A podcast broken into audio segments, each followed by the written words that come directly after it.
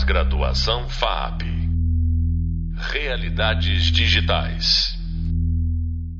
Olá, eu sou o professor David Oliveira Lemes. Estou hoje aqui novamente com o professor Rafael Rossetti, professor universitário e empreendedor na área de games, para conversarmos sobre desenvolvimento de uma carreira na área de games. Rafael, muito obrigado por estar aqui conosco mais uma vez nesse podcast. Eu que agradeço, é sempre um prazer aqui estar com vocês. Rafael, vamos lá falar sobre carreira na área de games. Você, como empreendedor, como game designer, como desenvolvedor, como um agitador cultural aí, né? Vou colocar aspas nesse agitador cultural na área de games. Enfim, um cara que está sempre envolvido com muitos projetos na área, né? Eu queria começar essa conversa sobre carreira da seguinte forma, né? Eu sei que não é uma resposta fácil, nem uma resposta leve para quem está aqui conosco acompanhando, mas é uma resposta sincera e real, né? Rafael. E aí você pode responder também com a sua experiência, Rafael. Afinal de contas, você fez uma migração de carreira e você pode contar isso um pouco na sua resposta, né? E eu estou dizendo isso porque eu te convidei aqui para o podcast e a gente já se conhece há algum tempo. Né? É, a pergunta é a seguinte: como ingressar na área de games? Você pode contar um pouquinho da sua carreira e o que você vê também sendo empreendedor da área. Maravilha, maravilha. Olha, realmente, né? Antes eu trabalhava como gerente de investimento de um banco de grande porte. E eu não entrei na área de jogos porque, nossa, era o meu sonho eu sabia que aquilo era o meu sonho para entrar na área de jogos. Não foi por isso que eu entrei, mas foi graças a isso que eu continuo na área. Né? Eu simplesmente entrei na área de jogos porque eu queria ganhar dinheiro. E, e isso é importante, né? É importante porque apesar de ser um sonho, né, eu não sabia que dava para conseguir ganhar dinheiro nisso. E você sabe como que é. A gente é, qualquer vida em qualquer país, você tem contas para pagar, você tem compromissos e assim por diante. Então, é, eu estou dizendo isso porque, para mim, foi muito difícil entrar na área de jogos e eu gostei de ter conseguido entrar na área de jogos. Só que eu vejo muita gente cometendo alguns erros que fazem com que no, futuro próximo elas desistam da área. Tá? Então eu vou contar um pouco da minha experiência para que vocês entendam e seja ilustrado isso. Quando eu trabalhava no, como gerente de investimento, eu tive um investidor que pediu para que eu pesquisasse né, é, mercados que pudessem ganhar dinheiro no curto prazo, mercados exóticos. E nessa pesquisa eu cheguei à conclusão de dois, sabia fazer pesquisa de mercado, eu cheguei à conclusão de dois, dois nichos. Um era piscicultura e outro era jogos. E como eu gerenciava a conta dele, em algum momento eu fiquei sócio de uma produção de peixes e de uma produção de jogos. Coisas totalmente né, desconexas. Com o decorrer do, dos trabalhos e tudo mais, fui conhecendo cada uma das, da, das suas particularidades em cada um desses nichos de mercado e quando o investidor deu a saída, né, decidiu seguir para outras áreas, outros investimentos, eu falei, cara, jogos tá aí, gosto, dá para ganhar dinheiro e quero isso para minha vida. É meu sonho. Vi então a oportunidade de realizar ele. Ou seja, não forcei nada a qualquer preço, né? É, calculei ali o meu salto de fé tive que calcular. É óbvio que exige coragem, né? Exige. Poxa, eu tava em uma área que hoje movimenta milhões, milhões, milhões de reais, de dólares e todas as moedas do mundo. Mas é, foi fundamental para que eu conseguisse vir para a área de jogos. Então, eu juntei com um sócio meu, né, que eu sabia que tinha as skills necessárias para a gente começar então decidimos juntos iniciar essa empreitada. Então veja bem, hoje eu vejo muitos alunos, muitas pessoas que estão estudando a área de jogos fazerem da seguinte forma: ah, eu sou artista e você é programador, ou ah, eu sou programador e você é artista. Vamos se juntar, fazer um jogo ficar rico? Cara, não funciona assim. Você pode fazer sim, né, em suas áreas vagas, mas eu sugiro que você tenha uma fonte de renda, alguma coisa que te possibilite essa empreitada enquanto essa, esse desenvolvimento não te dá dinheiro. Nem que seja um edital, um investidor, alguma coisa nesse sentido. Tá? Por quê? Porque senão corre o risco de você se deparar com algum dos desafios da indústria brasileira de jogos, ou da indústria no geral mesmo de jogos, que você não tenha como sair ali por não ter um fôlego financeiro, não ter mais tempo, não ter como colocar mais grana para investir, né? Porque colocar grana para investir significa de repente contratar pessoas. E aí você pausa o seu projeto e pausa a sua vida porque você não tinha ali um outro plano para seguir, né? Num outro plano que tivesse te dado um suporte para isso. Então, antes de você começar isso, pensa de fato como é que o seu jogo vai, vai dar dinheiro. E aí, tenta alguma linha de investimento para isso. Ah, é, não conseguir, tudo bem, pode ser um investimento próprio, mas faça isso de, com, com parcimônia, ou seja, ah, com cuidado, aos poucos, não importa que seu jogo dure 10 anos, né? Mas faça. E aí vem o segundo toque. É, eu tô no mercado de jogos por conta própria desde 2014 e desde então eu recebo currículos todos os dias. Eu vou dizer que todos os dias, não importa em que data você esteja ouvindo este podcast. Mas com absoluta certeza, se você mandar um e-mail, vai ter vaga lá. Só que o que, que acontece? A gente tem um gap gigante né, no mercado brasileiro. Qual que é esse gap? A gente tem muitas pessoas iniciantes que acham que conhecem e não conhecem. E a gente tem aqueles que conhecem muito. Ah, o que, que falta no mercado? Falta a classe intermediária. Aqueles que realmente conhecem, conhecem bem, não conhecem tudo de determinadas ferramentas, não são um pleno né, do que o, o mercado caracterizaria, mas tem um bom conhecimento, já tem uma boa bagagem. E se sim, esses são as pessoas que a gente quer. Ah, mas, poxa, como é que eu consigo chegar nisso sendo que eu estou estudando ainda? continue estudando. É, se você faz uma faculdade, se você faz uma pós, eles vão te dar direcionamentos. Eles encurtam caminhos? Encurtam diversos caminhos de, de aprendizado.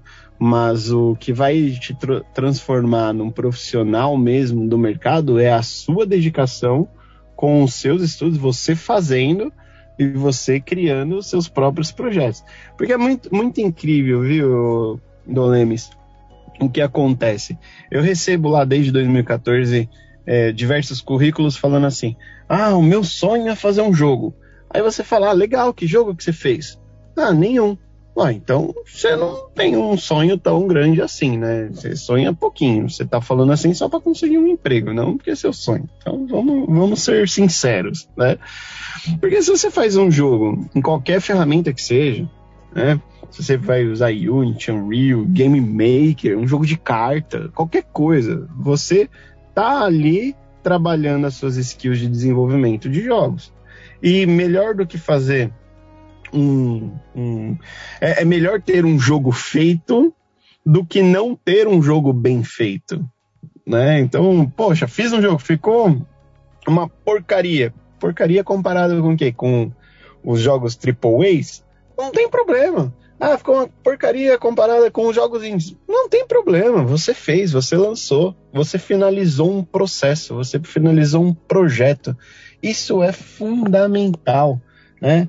Ele é muito melhor do que qualquer tipo. Ah, eu sei uh, 3D. Legal. Então monta um portfólio de 3D. Ah, meu foco é, é programação. Legal, faz um monte de videozinho mostrando o seu cubo, o seu, sua bolinha, seu cilindro, executando aquela programação, aquele, aquilo tudo que você programou, mostrando que de fato você sabe fazer aquilo, né? Que você tá ali para fazer e o quanto você sabe, porque se você for honesto, você consegue entrar.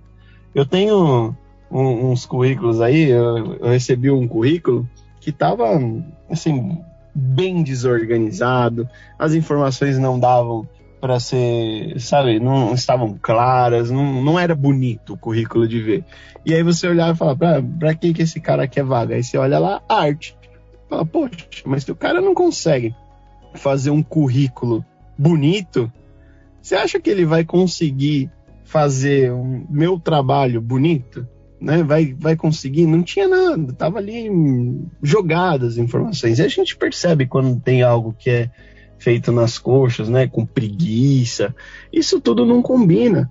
Se você for aquela pessoa que fica, ah, mas eu só quero fazer machado, cara, vai ter hora que você vai ter que trabalhar ali fazendo uma gamificação ao invés de um jogo. Ah, um processo de, é, de treinamento para enfermeiro, sabe? Assim, processo de Kanban, Kaizen, como a gente já fez. A gente fez uma vez uma semana do Kaizen para o banco Toyota puta coisa chata para quem joga, gosta de jogos, né?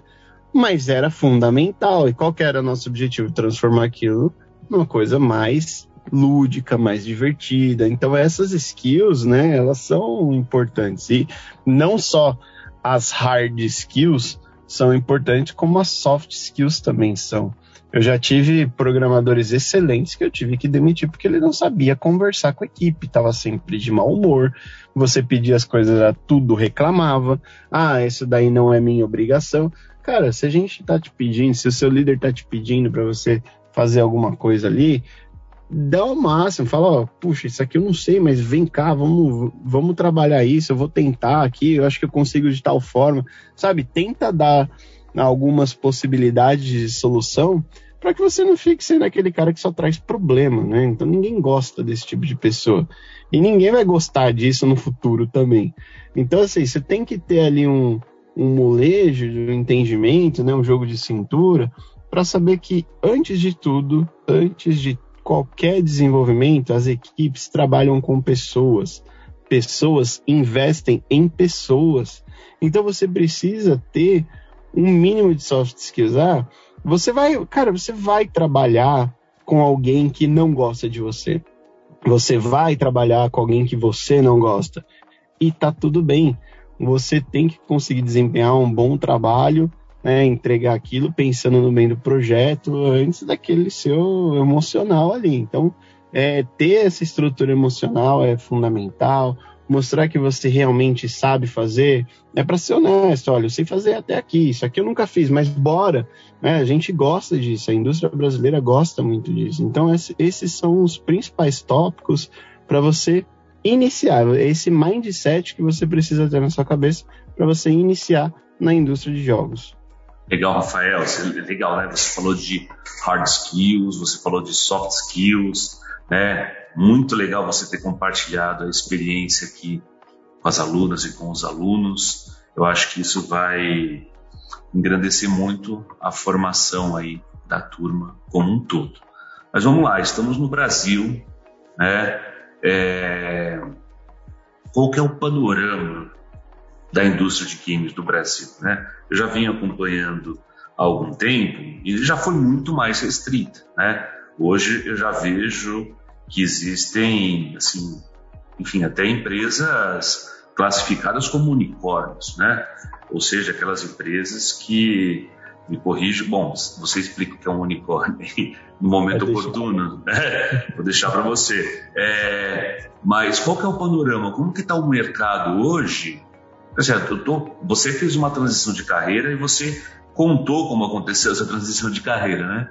É, e assim como muitas pessoas aqui no curso, de repente podem fazer essa transição de carreira.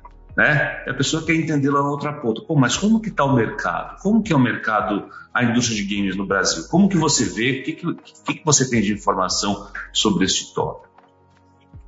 Olha, o mercado de jogos no Brasil, ele nunca foi tão bom, né? Em que sentido? Hoje é muito mais fácil você produzir um jogo do que era 10 anos atrás, do que era 20 anos atrás. Você tem acesso a muito mais informação do que você tinha há 10, 15, 20 anos atrás. E você tem muito mais pessoas dispostas e com algum conhecimento querendo produzir jogos, o que te facilita caso você tenha aí uma rede de network.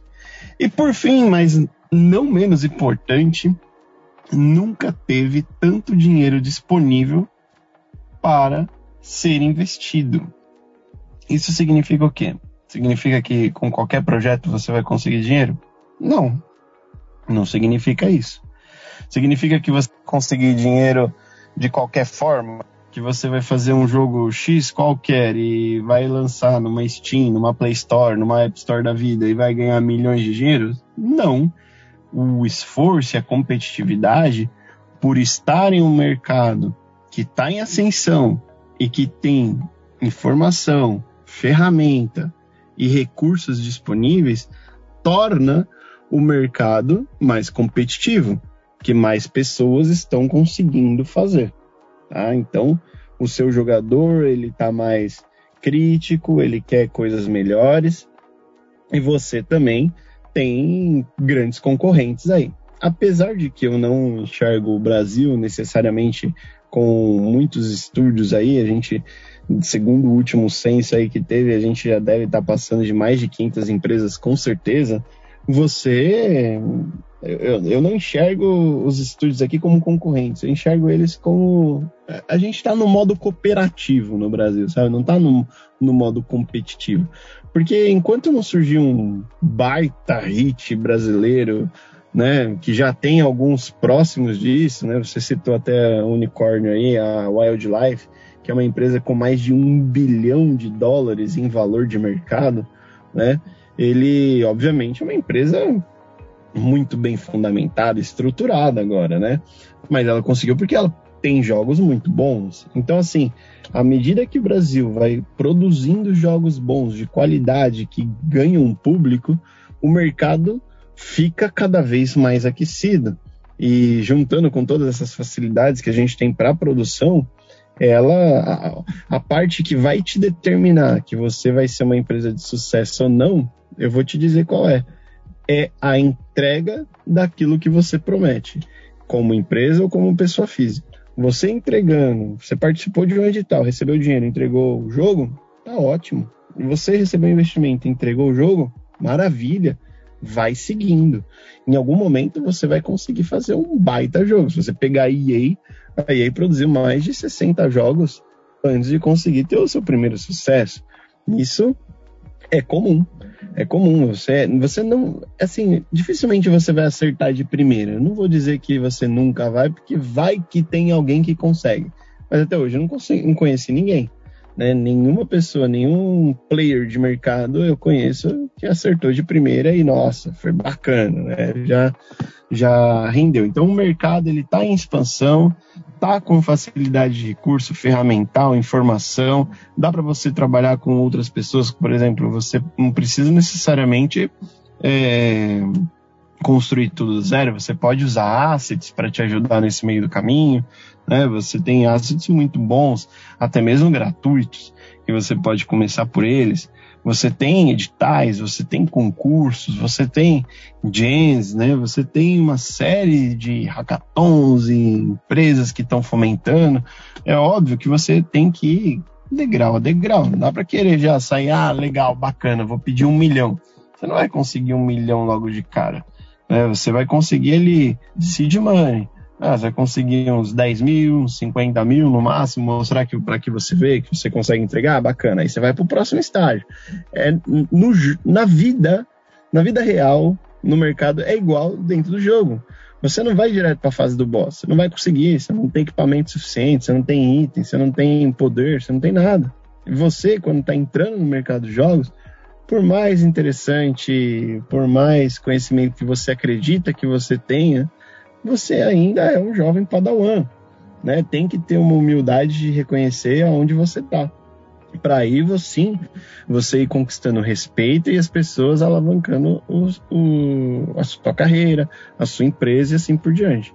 Né? Então, assim, é, dizer que tá fácil, não tá fácil, mas nunca foi tão tranquilo começar, né, estar aí nesse mercado, que vai exigir mesmo é muita dedicação suor e talento aí para que você consiga se manter no mercado. É, não existe, como que é, Rafael? Não existe almoço grátis, né? Tem que, tem, tem que se dedicar, tem que construir uma história, tem que estudar, tem que construir um portfólio, tem que mostrar o que fez. e assim por diante, né? Até em carreiras tradicionais, assim também, né? É, você, faz, é, você faz direito, você tem que passar no exame da ordem, né? E, né? e, e assim por diante. Mas interessante, legal, é, Rafael, essa, essas suas, suas colocações. Mas tem mais uma questão sobre carreira que eu acho que a gente pode abordar aqui, né? É, carreira internacional, né? Dá para o estudante brasileiro pensar em carreira internacional, né? Por exemplo, né? Vou citar dois exemplos específicos aqui, né? Que eu tenho uma ex-aluna que hoje já faz algum tempo já, né? Trabalhando na King, né? Aquela empresa que faz lá, o famoso Candy Crush, né? E tem também ex-alunos que estão na Electronic Arts no, no Canadá, né? Então eles galgaram carreiras internacionais, né? Não, claro que seguindo um, um, muito do que você acabou de relatar aqui, né? Muito tempo de estudo, tempo de preparação de portfólio, network, mostrando é, o que fez, acertando e errando até chegar nestas, nessas empresas. Inclusive, né, recentemente, né, eu vi no, no status novo do LinkedIn, LinkedIn de um outro ex-aluno que foi para aí também. Então, vou atualizar a conta, tem três ex-alunos na IUNS, né, é, no Canadá. Mas em carreira internacional, quero trabalhar fora, hein? Como que você vê isso? Olha, vejo com muito bons olhos, é uma oportunidade, inclusive como empresa a gente está indo para fora. Tá? Se você pegar a Estônia, ela é um dos lugares que mais ah, é, incentiva, por exemplo, nômades digitais. E eu vou te dar alguns dados para você entender. Né? É, em 2022, saiu uma pesquisa, meados de 2022, né, junho, julho, se não me engano, uma pesquisa dizendo que em 2030 2030, estamos falando de oito anos. Tá? Os profissionais no ramo de tecnologia, ó, os profissionais no ramo de tecnologia, estamos englobando tudo, tá? Estarão em defasagem nos Estados Unidos com 1 milhão e 200 mil vagas abertas, ou seja, um programador, um, alguém que atua no desenvolvimento de jogos, tá ali com a tecnologia. Aliás, o profissional de jogos, ele está sendo cada vez mais bem quisto pelas empresas, pelas empresas brasileiras e pelas empresas multinacionais. Por quê? Porque ele é o profissional que consegue concatenar o que é possível ser feito do ponto de vista técnico e que, ao mesmo tempo, engaja de forma criativa o cliente final daquelas empresas. Então, estou falando de empresas, não estou falando nem de desenvolvedores de jogos. Estou falando de empresas que possuem vagas abertas para atuar como game designer, junto com o psicólogo, criando uma dinâmica de grupo, para criar é, formas de engajar o seu consumidor final, seja comprando qualquer produto ou serviço que seja. Tá? Só para você ter uma ideia, a gente falar de 1 milhão e 200 mil vagas abertas que não serão, não serão, tá? Não serão colocadas ali funcionários nelas, estarão pedindo, né? Gritando por, por alguém querendo trabalhar nela, significa que você que está se formando agora, que está estudando agora, vai se formar ou vai ter oportunidades em breve aí, que praticamente vai poder escolher o quanto você quer ganhar. Então você precisa, obviamente, demonstrar determinação e que você consegue fazer as coisas, obviamente. Mas esse, esse dado é fundamental. Então você pode muito bem é, trabalhar na Europa através de uma entrada com a Estônia, através de freelances. Eu tenho um, um, modelador 3D, por exemplo, que saiu da equipe para fazer action figure para Marvel, né? Cada action figure que ele faz, 2.500 dólares que ele recebe, ele faz um por semana. Então pensa quanto que ele está ganhando agora, né? A gente teve programador nosso que sabia fazer algumas coisas mais ou menos com o sistema iOS e hoje é pleno na Apple. Né? Um está na Suécia, outro está em Portugal. Então, assim, você ter essa proximidade com tecnologia, com esse ramo, vai te abrir cada vez mais portas. Obviamente que se você tiver as skills necessárias para trabalhar em diversas situações, isso ainda vai te abrir cada vez mais, por, mais. Eu brinco que o idioma no passado, né, fundamental era o inglês. Né? Isso era um diferencial. Hoje o idioma é a linguagem de máquina, é a linguagem de programação. Você souber, mesmo que você seja né, com aptidões mais voltadas para arte, mas você sabe como aquilo é utilizado e reverbera nos sistemas que eles são colocados através de programações, como que aquilo vai se comportar em determinada programação, isso tem um valor imensurável no mercado. Então, inglês é básico, já não é mais diferencial. Diferencial é você conseguir, de diversas formas, conversar nesse ambiente de tecnologia com pessoas e com máquinas. Nossa, a gente poderia continuar esse, esse papo aqui por muito mais tempo, mas nosso tempo está chegando ao final, né? Agradeço muito a sua participação, a sua participação por você ter compartilhado a sua experiência, a sua visão de mundo e as suas iniciativas nessa área tão promissora e tão apaixonante que é a área de criação e desenvolvimento de games. Eu que agradeço aí. Desculpa se eu falo muito aqui, é realmente empolgante para mim. Eu sou apaixonado por essa área e, nossa, só desejo tudo de bom para quem estiver ouvindo a gente em qualquer momento que seja. Legal, Rafael. Muito bem, você acabou de ouvir o podcast final do nosso Hub Sonoro, desta vez conversando com o professor Rafael Rossetti sobre dicas para ingressar na indústria de games. Sobre esse tema, convido você a saber mais do nosso hub de leitura, no e-book, no e-book aqui do curso, né? E nos fundamentos e nos livros, né? Fundamentos de Design de Jogos, volumes 1, 2, 3 e 4, indicados também no e-book da disciplina. Bons estudos! Pós-graduação FAP Realidades Digitais